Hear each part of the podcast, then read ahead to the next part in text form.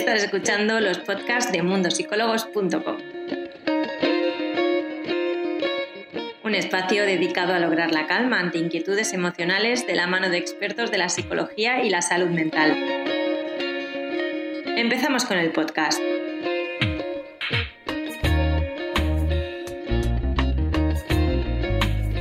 Vamos a hablar sobre cómo ganar seguridad en uno mismo con el psicólogo eh, Javier Aparicio. ¿Qué tal, Irene? Hola, Javier. Bueno, volvemos a, los directos, Javier, que te habíamos tenido escondido durante un tiempo y ahora hemos vuelto contigo.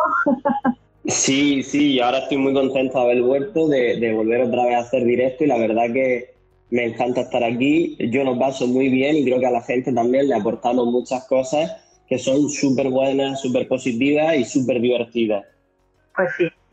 Empiezo preguntándote, Javier, ¿qué entendemos por tener confianza en uno mismo? Sí, e, este es un tema complejo en el sentido que hoy en día la confianza es como eh, tenemos los dos extremos, o hay una sobrevaloración o hay una gran inferioridad. Entonces, a mí me encanta la filosofía y yo eh, en este tema sacaría una frase célebre de Protágoras que dice, el hombre es la medida de todas las cosas, la mujer también, el hombre y la mujer son la medida de todas las cosas. Entonces, yo entiendo la seguridad como la parte en la cual nosotros somos capaces de medirnos con nosotros mismos y sentirnos bien. Es decir, una persona que respecto a sus habilidades, su talento, a sus capacidades, no se mide bien, no es capaz de, digamos, dar su propia aprobación, no tiene seguridad. Y a veces puede ser una seguridad inflada en la cual tú mismo te estás midiendo en un concepto superior a ti. Entonces, la seguridad es la capacidad de medirse uno mismo de forma correcta. Porque tenemos por seguridad el perfil de la típica persona que es una persona, wow, súper bella, súper fuerte, súper guapa, que siempre va bien vestida, que lleva un reloj caro, que tiene dinero, que... esto no tiene nada que ver. El problema es que hemos hecho de la seguridad un arquetipo social, donde parece que únicamente pueden ser seguros un grupo muy pequeño y muy selecto de personas. Y esto es una realidad que nos afecta a todos. Entonces, en este sentido, para mí, lo que es la seguridad es saber medirte bien a ti mismo respecto a tus habilidades, respecto a tu belleza, respecto a todo lo que sean tus metas personales, etcétera, etcétera. Y pongo un ejemplo muy claro en el sentido que Imagínate, yo no soy un gran deportista, no soy una persona súper alta, yo jamás podría ser un jugador de baloncesto. Entonces, si voy a medirme en ese ámbito, eh, lo normal es que sea inseguro, porque ser inseguro no es malo en sí.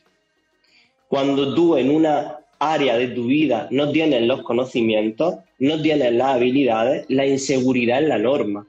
Ahora, alguien es realmente inseguro cuando se mide mal o cuando realmente intenta continuamente hacer cosas que no son para él y van contra de su propia naturaleza. Vale. Claro, eh, ahora con lo que comentabas, Javier, has hablado sobre diferentes cosas que, en el fondo están relacionadas, pero no sé cuál es el límite entre ellas. Es decir, has comentado sobre la confianza, has hablado sobre la sí y por otro lado también eh, lo relacionaríamos con la autoestima que tenemos en base a nosotros mismos. ¿Qué relación hay claro. estos tres términos? Eh, en el fondo yo creo que todo es casi lo mismo, pero llamado de, otro nombre. La seguridad, la confianza, la autoestima, aunque son términos diferentes, todo en el fondo viene a hablar de un concepto de la personalidad que está muy cuestionado, que es el ego. Entonces, el ego, qué se define por ego? El ego es la parte de la personalidad que nos autovalora. Por eso decimos que hay gente que es un ególatra, está inflado como un globo, o esa persona menudo ego tiene, porque el ego es la parte en la cual nosotros nos valoramos nuestras habilidades. Una persona segura tiene un ego seguro, y a veces un ego seguro implica que hables bien de ti o que muestres un aspecto que a otra persona le, le puede molestar, porque eh, tenemos que tener claro como dice Alfred Adler, que sería un experto en todo esto, uno de los psicólogos más expertos en estos temas, que cuando eh, nos desarrollamos desde la infancia generamos ciertos apegos. Hay unos apegos seguros, unos apegos inseguros, apegos ambivalentes. Entonces, él habla de que en la edad adulta, respecto a la seguridad, a la autoestima y al ego, las personas que no han desarrollado un buen apego, que no han desarrollado bien sus habilidades, eh, reflejan dos complejos en la sociedad. Uno, el complejo de inferioridad, alguien que se siente por debajo de sus capacidades, que se siente pequeñito, que se siente que no es capaz, que no se prueba, que se retira, y otro el complejo de superioridad. Lo divertido del complejo de superioridad es que Alfred Adler dice literalmente, un complejo de superioridad es un complejo de inferioridad mal resuelto. Es decir, es una persona que en el fondo se siente muchísimo más inferior y que intenta sobreponerse por los demás o ponerse por encima de alguien pisando, haciendo daño o mostrando una parte negativa del otro para él sentirse bien. Entonces, cuando tenemos un ego sano, cuando somos capaces de hablar bien de nosotros mismos, de valorarnos correctamente, aquí estamos hablando de ser seguros, de estar confiados y de tener una buena autoestima.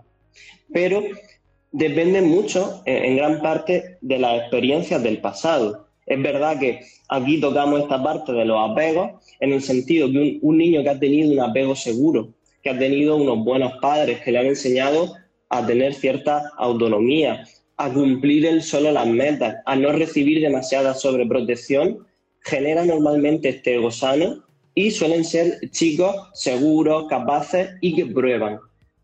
Si tenemos un apego inseguro, un apego ambivalente o eh, niños que por desgracia a veces han carecido de esta figura, vemos sobre todo que la figura de la duda, de el no saber, el no entender cómo afrontar ciertos problemas o apegos de sobreprotección, lo llevan a crear la inseguridad.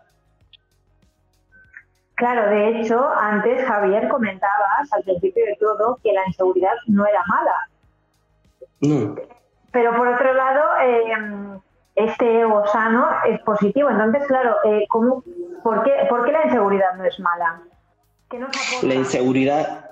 Oh, imagínate eh, que ahora nos vamos a un viaje maravilloso y te pido que cruces un puente de estos de madera súper antiguo. ¿Cómo te sentirías? Bueno, depende de cómo sea el puente. Si veo que es seguro, un poco... probablemente lo cruzaré. Si veo que es inseguro, pues no lo haré. Ok. Y te sentirás probablemente, si el típico de madera, viejo, que hace ruido, bastante insegura. ¿Por qué? Porque te estoy pidiendo que hagas algo que escapa a tu control, que tú no conoces.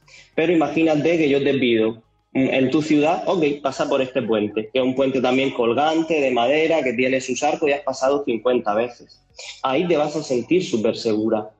El problema es lo que decía, hemos hecho de la seguridad un arquetipo. Es decir, sí o sí tenemos que estar seguros de todo, saberlo todo, no podemos admitir un error. No, con perdón, cuando alguien no domina una disciplina, cuando alguien no domina una situación, lo normal es sentirse inseguro, porque la inseguridad en cierto modo nos protege.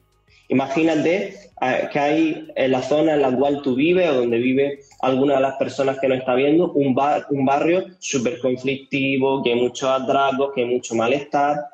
Cuando tú pasas por ahí, ¿cómo te sientes? Claro, si está en mi barrio, pues probablemente no tenga miedo. Si estoy en un sitio de claro. iré con, con varios ojos. Claro, irá en un estado de alerta, mirando a ver qué ocurre. Entonces, la, inseguridad no es un punto negativo. Hemos creado que sea un punto negativo porque parece que la sociedad, a través de ciertas perspectivas, condena la tristeza, la soledad, eh, ciertos puntos del amor, eh, la, la, indefensión a veces. Y este otro punto que está muy condenado es como, no, tú tienes que ser siempre seguro, tú tienes que saber siempre lo que vas a decir. Y no es cierto, porque todas las emociones, a excepción de la culpa, porque la culpa nos hace también sentirnos inseguros de la forma más horrenda, todas las emociones cumplen una función. Entonces, cuando nosotros nos sentimos inseguros, generamos una emoción. Puede ser una alerta, puede ser una emoción de miedo.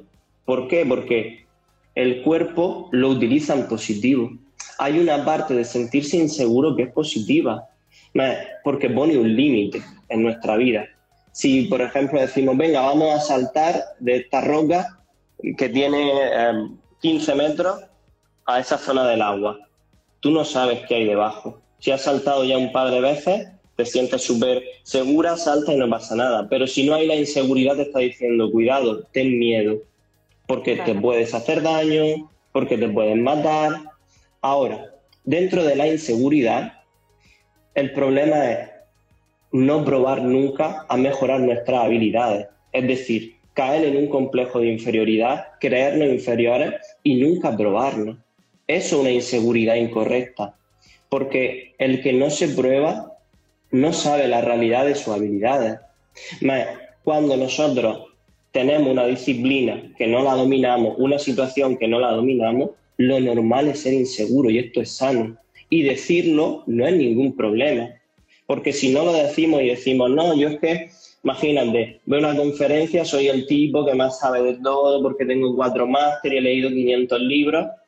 Ahí lo único que estamos haciendo es, como dice Alfred Adler, mostrar un complejo de superioridad mal curado, que en el fondo es un complejo de inferioridad. Entonces, por eso digo que hay que tener una línea muy fina y hay que saber automedirse bien. No estamos hablando de, ser seguros respecto al mundo, respecto a la gente, sino que la seguridad empieza con uno mismo, en saber quién eres, en saber tus habilidades y ver hasta dónde está tu límite. Si no conoces un límite, puedes trabajarlo, puedes mejorarlo, pero lo normal es que si lo sobrepasas sin conocimiento o sin haber practicado cierta habilidad, te pueda la inseguridad. Y esto es muy común, eh, imagínate en el mundo del ligoteo en, el mundo del ligoteo donde más inseguridades solemos ver. ¿Por qué? Porque hay mucha gente que está o mal entrenada o desentrenada o no sabe cómo acercarse de forma correcta y recibe muchos rechazos. ¿De acuerdo? Esta inseguridad es sana. Lo que no es sano es quedarte en la postura de no actúo. Porque a través de la experiencia es cuando esta persona va a decir, ok, he dicho el típico chiste de que qué haces aquí, bombón, de un ángel caído del cielo y todo este tipo de basuras que te dan ganas de beberte la bebida y atragantarte en ese momento. Esto no lo tengo que decir nunca más porque ha sido fatal. Eh, he dicho un comentario inadecuado, tú mismo te autocorriges. Entonces, la seguridad está en la autocorrección continua. La seguridad siempre empieza en uno mismo, no en mirar, oye, ese chico le va súper bien, lo hace súper bien y yo no. Esa persona corre 10 kilómetros y lo hace en poquísimo tiempo y yo no. Eh, esta chica es una gran campeona en el ajedrez, mi forma de ganarle y yo no sé ni lo que es un peón. Cuando hacemos una comparación incorrecta, es una inseguridad insana, porque como hemos dicho, hay una inseguridad sana que nos protege y una inseguridad insana. Y la inseguridad insana tiene una serie de señales, una serie de factores y especialmente la comparación. Porque... Pero sí que es cierto que socialmente la inseguridad, sea sana o, negativa, eh, estamos acostumbrados a verla como una debilidad de, las personas. ¿Por qué tenemos que ver esto de forma negativa cuando en el fondo puede ser una forma para que nosotros reaccionemos y hagamos mm. algo positivo? Porque hemos entrado en un modelo social en el siglo XXI donde ha habido una corriente de, nueva era, de positivismo, de idealización de, las cosas que ha sido demasiado en el sentido. Siempre hay un punto que piensa en positivo. Esto no es real, esto no es real. Me encanta cuando la gente viene y me dice, tengo un problema, y lo único que hago es pensar en positivo. Y yo le digo, ok. Y cuando piensas en positivo, normalmente estos pensamientos siempre ocurren o te defraudas totalmente porque no ocurre ninguno de ellos. Oh, Javier, la verdad es que vivo defraudado porque no me pasa nada bueno. Entonces, esto no es ser realista. En el sentido, a mí, Albert Espinosa, un escritor buenísimo, me encanta porque él dice, em, y lo dice muchas veces cuando él habla, que de todos sus defectos es alguna parte positiva. Es decir, él, por ejemplo, dice, hay una, hay una vez que habla súper bien que dice que de, él perdió una pierna pero ganó un muñón. Súper cómico, pero él dice, de una pérdida puedo sacar una ganancia, pero reconoce la pérdida y esto me encantó, porque hoy en día no reconocemos nuestros defectos y no reconocer un defecto es crear un complejo de superioridad. Es decir, yo soy el mejor, no. Yo estoy en el banquillo porque soy demasiado bueno y no quiero acomplejar a los compañeros. Porque si yo estuviera jugando estaría metiendo, vamos.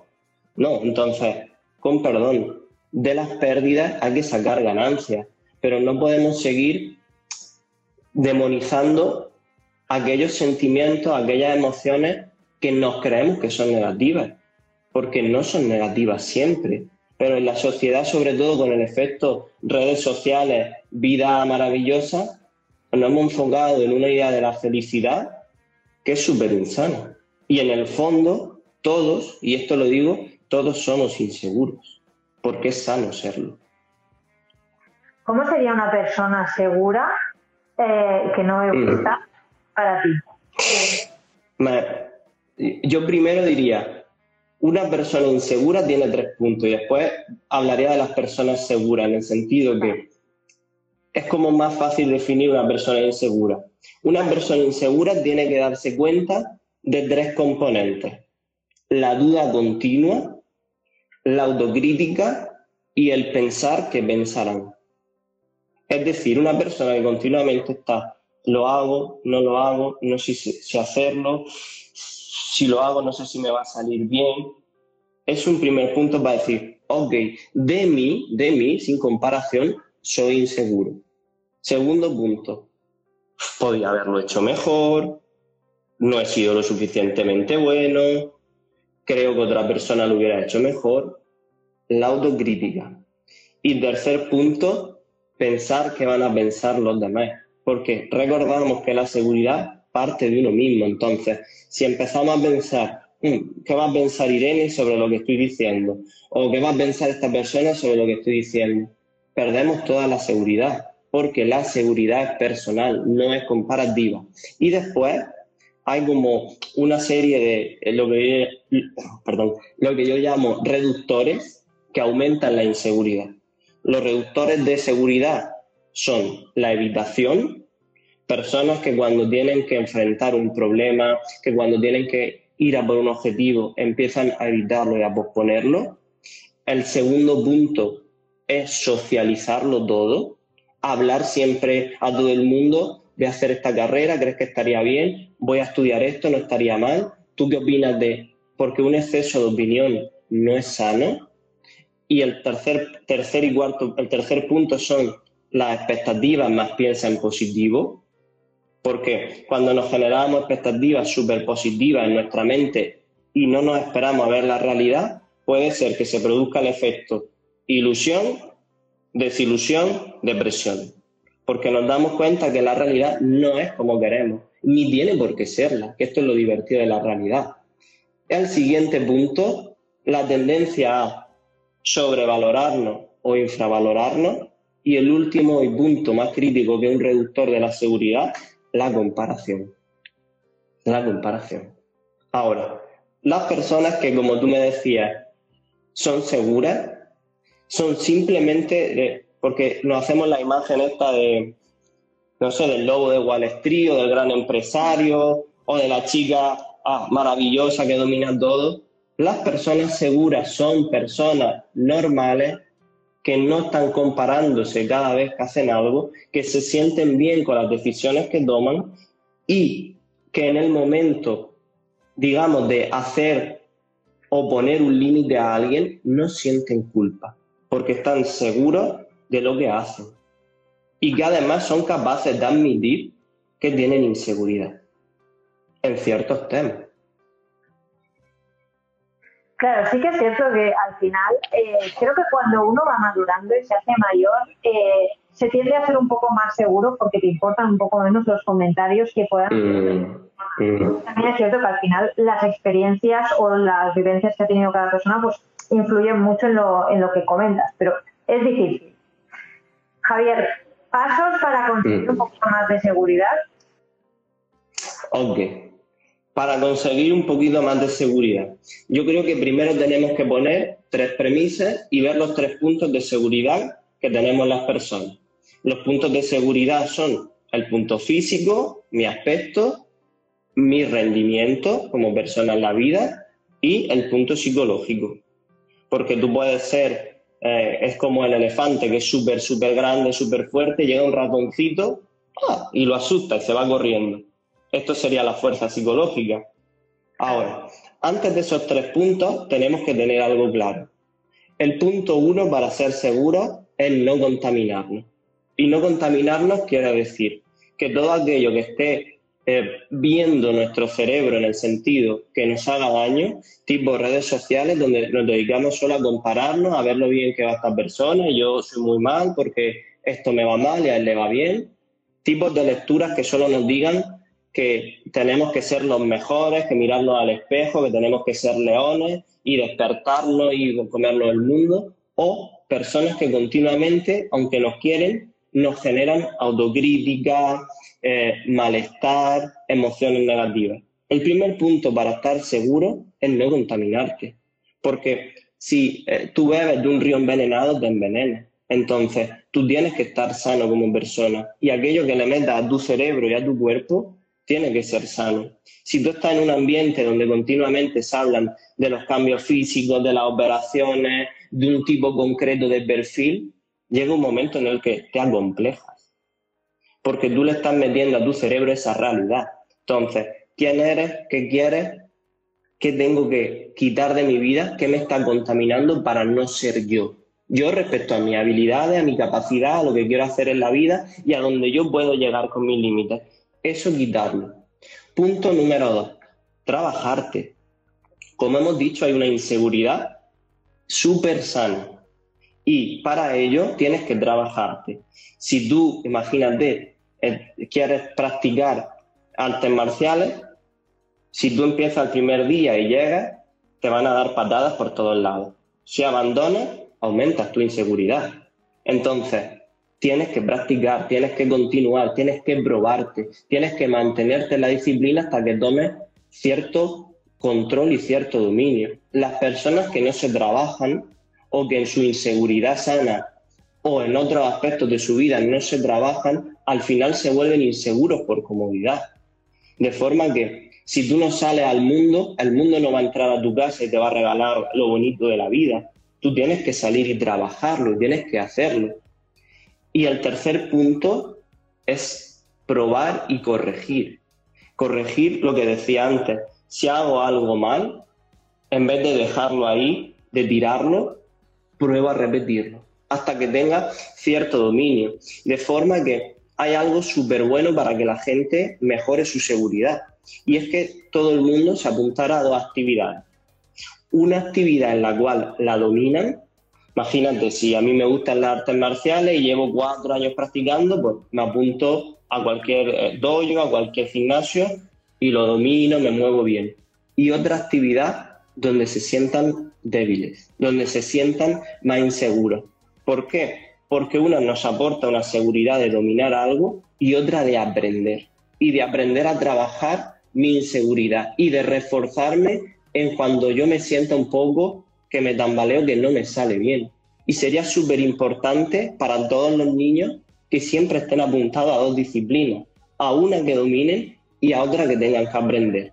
Ahora, Dicho estos tres puntos, que son claves, vamos a ver los aspectos de la seguridad o los tres aspectos donde las personas tienen o no tienen seguridad. El primer punto, el aspecto físico. A mí me encanta Oscar Wilde. Él dice, solo las personas profundas realmente son interesadas o le importan su apariencia, porque habla de lo que eres. Entonces, una persona que en un aspecto físico no se siente bien, tiene que empezar a cuidarse, tiene que empezar a ponerse guapo, a ir a la peluquería, cortarse el pelo, trabajarse en el gym y sobre todo su postura. Uno de los grandes problemas cuando hablamos del aspecto físico es que alguien que se sienta acomplejado a nivel físico mantiene una postura como escondida, baja la voz. Entonces, si nuestra, digamos, seguridad no es física, o, perdón, discúlpame, si nuestra inseguridad es física, tenemos que empezar a trabajarla. Para eso tú tienes que intentar autocorregirte con tu postura, intentar subir el tono de voz, mirar a la gente a, los ojos y no esconderte. Porque cuando alguien se siente inseguro físicamente, lo que suele hacer es ponerse ropa ancha, esconderse debajo de la ropa, evitar mirarse al espejo eh, y evitar maquillarse, ponerse guapa, etcétera, etcétera. Y de esta forma, lo único que hacemos es deformar nuestra percepción. ¿Por qué? Porque a lo mejor... Claro, también hay que ir con cuidado porque muchas veces el hecho de, obsesionarnos un poco con este cuidado físico puede llevar a obsesiones, pues a lo mejor con, los gimnasios o algún TCA parecida. Claro, entonces tú tienes que ver qué punto quieres mejorar, sentirte bien, sin irte al extremo de unos cambios radicales, fuertes o que cambien mm, lo que es tu, lo que es en sí tu cara. Ahora, eso en el ámbito físico, en el rendimiento. El rendimiento es la capacidad en la cual tú dominas tus habilidades. Entonces, en el rendimiento hablamos el ámbito laboral, habilidades sociales, relaciones de pareja y todas las demás habilidades que tenga la persona. En el rendimiento podemos hacer tres cosas que pueden mejorar nuestra seguridad. La primera de ellas se llama disciplina. Y esto ya lo he dicho, tener alguna actividad que hagamos que nos haga sentir fuertes, que haga que nuestras habilidades sean valoradas y que nos permita sentirnos bien. La segunda, hay gente que cree que no rinden nada, hay gente que cree que no ha hecho nada. Y esto es literalmente imposible, porque eh, todos llevamos un héroe dentro, todos llevamos una persona que ha conseguido cosas súper importantes en la vida. Entonces, si tú crees que nunca has rendido, que no has hecho nada, yo te invito a que hagas la autobiografía de tus logros. De. Esto es como una especie de autobiografía donde todos los días, antes de dormir, te sientas y desde que eres un niño hasta tu etapa actual, tú tienes que escribir por capítulo en tu vida todos los logros que has conseguido, todas las travesuras divertidas, las risas, las pequeñas metas, todo lo que tú has hecho. Porque hay gente, yo me acuerdo especialmente de un caso súper, súper bonito, además de una persona súper reivindicativa que estaba eh, en, en, cierto partido político y vino a consulta y se me siente y me dice, Javier, no, no he hecho nada en mi vida. Y digo, ok, una vida fracasada entonces. Sí, yo siento que no he hecho nada. Y cuando le mando esta tarea, fue bellísimo porque llega y dice, no, pero si cuando era un niño en la clase yo ya era delegado, yo ya me peleaba con las profesoras para que subieran las notas. Me he dado cuenta que he hecho un montón de cosas en mi vida. ¿Por qué? Porque tendemos a compararnos o a inflarnos o nos ocurre algo y nos venimos abajo y nos olvidamos de los puntos que hemos logrado nosotros. Entonces, ese sería el segundo punto. Y el tercer punto del rendimiento digamos que pruébalo cinco veces y si no hay mejora, ríndete. En este sentido, a veces mm, seguimos una filosofía fatal que es, si no gano, o sea, si no juego, no gano. Por lo tanto, no pierdo. Si no juego, no gano. Por lo tanto, no pierdo. Y esta filosofía la lleva mucha gente en el sentido de no me arriesgo para no perder, para no hacer el ridículo, para no exponerme. Pero esto en el fondo de no ganar ni perder es siempre una pérdida. Entonces, la gente que tiene miedo a algo, que cree que no sabe hacer algo, yo es que creo que no sé bailar. Ok, inténtalo en tu casa solo cinco veces y después prueba una con algún chico, con alguna chica. Es que a mí las matemáticas no se me dan bien, no sé hacerlas intenta cinco veces el ejercicio y si a la sexta no te sale bien, eh, no pasa nada. Asumiremos que no eres este. Es que a mí el deporte prueba a salir eh, cinco días a correr y a ver después cómo te sientes. ¿Por qué? Porque ha habido un fenómeno social que lo hemos visto sobre todo en el consumismo que se llama obsolescencia programada. Es decir, las cosas duran un tiempo, se rompen o están hechas para romperse, se tiran y las renovamos. Por desgracia, esto a veces ha llegado a las actividades, a las parejas, a las personas, y hay como una obsolescencia de las personas, en la cual voy a una actividad, no me sale bien el primer día, no la hago. Voy a otra cosa, no sigo el centro de atención, no me ha salido bien, no la hago. Y esto es lo que nos crea inseguridad. Entonces, prueba cinco y si a la quinta no te sale, lo siento, eres un tronco. Eres un tronco, no hagas eso. Pero vete a otra cosa y prueba cinco, porque no será un tronco. Ahora. No hay que ser el mejor, simplemente que te tiene que aportar algo y no, no Correcto. el mejor para que te aporte algo. Correcto, correcto. Y ese apunte me encanta porque eh, en la competitividad social parece que ser el mejor es como, wow, no. Tienes que hacer las cosas para mejorarte tú. De forma que el mejor, el mejor realmente, entrena siempre como el segundo. Porque siempre piensa que hay uno por encima. Por eso nadie le gana. El, mejor en algo en el mundo se cree el segundo mejor, porque está siempre activo, porque sabe que habrá uno por encima. Entonces, si quieres, hay un refrán que dice el profesor Nardone que dice, si quieres ser el mejor, entrena como el segundo. Pues Ahora, la seguridad psicológica, que esta vez es la más difícil. Es la más difícil porque nos exponemos a muchos medios, a la crítica, a muchas cosas y a, a muchos puntos de nuestra vida. De esta seguridad, de los tres puntos que hemos dado antes, yo creo que aquí es clave el primero. En la seguridad psicológica, el no contaminarte, el no tener un exceso de redes que te, aporten comparación, el no escuchar a personas que para ti sean tóxicas, el no estar en puntos donde mm, lo único que haga es autocriticarte porque ves imágenes, vídeos o cosas que tú no puedes conseguir. Eso es súper importante, no contaminar tu mente de cosas que no van contigo. Y después, aquí me gustaría plantear dos pequeñas técnicas a la hora de coger fuerza psicológica. En este sentido, eh, la fuerza psicológica la llamamos resiliencia. La resiliencia es la capacidad, eh, perdón, que tengo la boca súper seca, la capacidad de afrontar los golpes de la vida. Para esto, lo primero es reconocer el golpe y decir, ok, estoy mal. Y una vez que estoy mal, que he tocado fondo, que he llegado al pozo, porque como intentas decir, no, este barco se mantiene. Este barco es un barco fantasma, no se mantiene. Como tú no toques al fondo, tú no vas a salir porque te va a mantener en la lucha de parecer que estás bien. Lo primero es reconocerlo y después empezar a aplicar lo que llamamos la técnica de los pequeños pasos. Es decir, Imaginamos una escalera en subida. Si estoy en el punto cero y el punto 10 sería encontrarme bien, ¿qué pequeños tres primeros pasos tengo que dar para encontrarme mejor? Con mi problema psicológico, con, el palo que me ha dado la vida, con mi depresión, eh, con una discusión con mi amiga.